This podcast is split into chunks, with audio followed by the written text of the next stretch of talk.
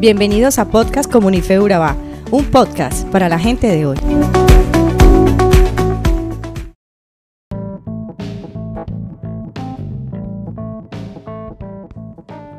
Continuamos con nuestro estudio de Primera de Corintios. En esta ocasión estaremos analizando el capítulo 4 del versículo 1 al 21. Este es un podcast que todos estábamos esperando, que aplica para todos y que todos necesitamos escuchar.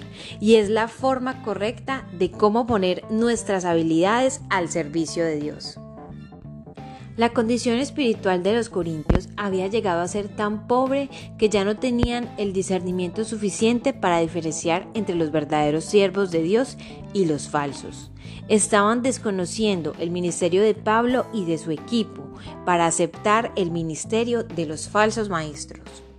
En este capítulo, Pablo hace una defensa a su ministerio y al ministerio de todo verdadero siervo de Dios. Y vamos a ver en tres pasos lo que identifica a un verdadero siervo de Dios. Primero, las características de un siervo de Dios lo encontramos en los versos del 1 al 5. Allí vemos que los verdaderos siervos de Dios han de darse a conocer por los frutos que hay en sus vidas y en sus obras, no por cartas, ni por títulos, ni por apariencias, ni por palabras, sino por el molde de Jesús reflejado en su día a día. Entonces podemos ver características como primero, son humildes y no anhelan ser más que servidores de Cristo, o son buenos administradores de Dios, también son fieles ante todo, o son hombres con buena conciencia y son alabados por Dios antes que por los hombres. Continuamos haciendo un contraste entre los siervos y los inmaduros. Esto lo encontramos en el versículo del 6 al 14. Es muy oportuno hacer esta comparación, ya que los falsos maestros vivían a expensas de los corintios, pero Pablo y los otros siervos servían desinteresadamente y encima pasaban muchas humillaciones por hacerlo. Con esta aclaración, los corintios deberían de convencerse de que los verdaderos siervos no buscan lo de ellos, sino a ellos. Vemos aquí las comparaciones. Primero, los siervos aman. Ellos se envanecían unos contra otros. Segundo, los siervos vivían sin gloria y ellos se gloriaban en sí mismos. Los siervos eran despreciados y ellos vivían plácidamente. Los siervos padecían muchas necesidades y ellos vivían demasiado cómodos. Y el tercero, pero no menos importante aspecto que podemos analizar en este pasaje es el propósito en la defensa de los siervos.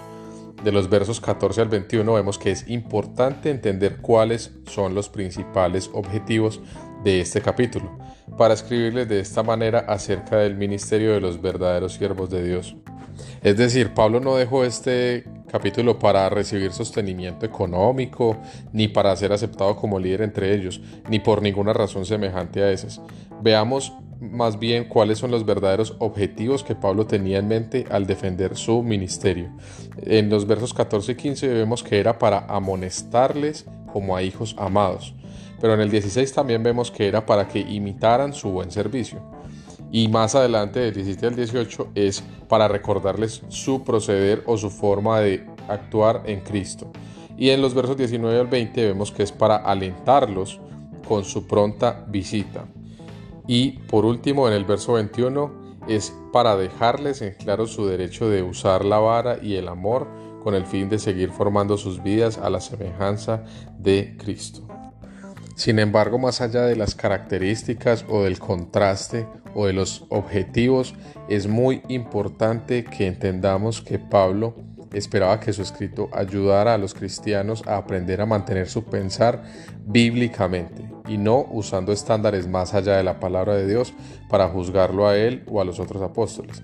Y sucede que mucha gente hoy en día evalúa al pastor o al servidor o a los ministros con estándares antibíblicos. Es decir, las personas juzgan a los líderes por las bases de su humor, de sus emociones o su valor de entretenimiento o su apariencia o su habilidad en mercadeo y ventas o de llegarle a las personas.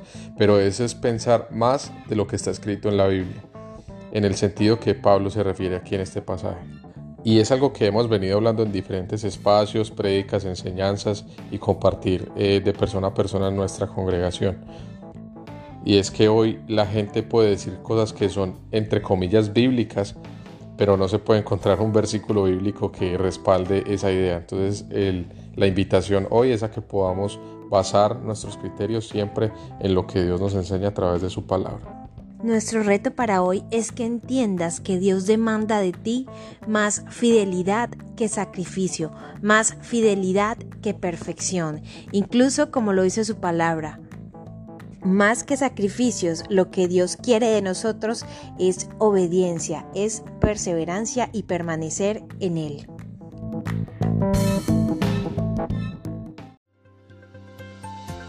Somos Comunife Urabá, un lugar para la gente de hoy. Síguenos en redes sociales como Comunife Urabá y en la web www.comunifeurabá.com. Allí encontrarás todo un contenido digital reservado de parte de Dios para ti.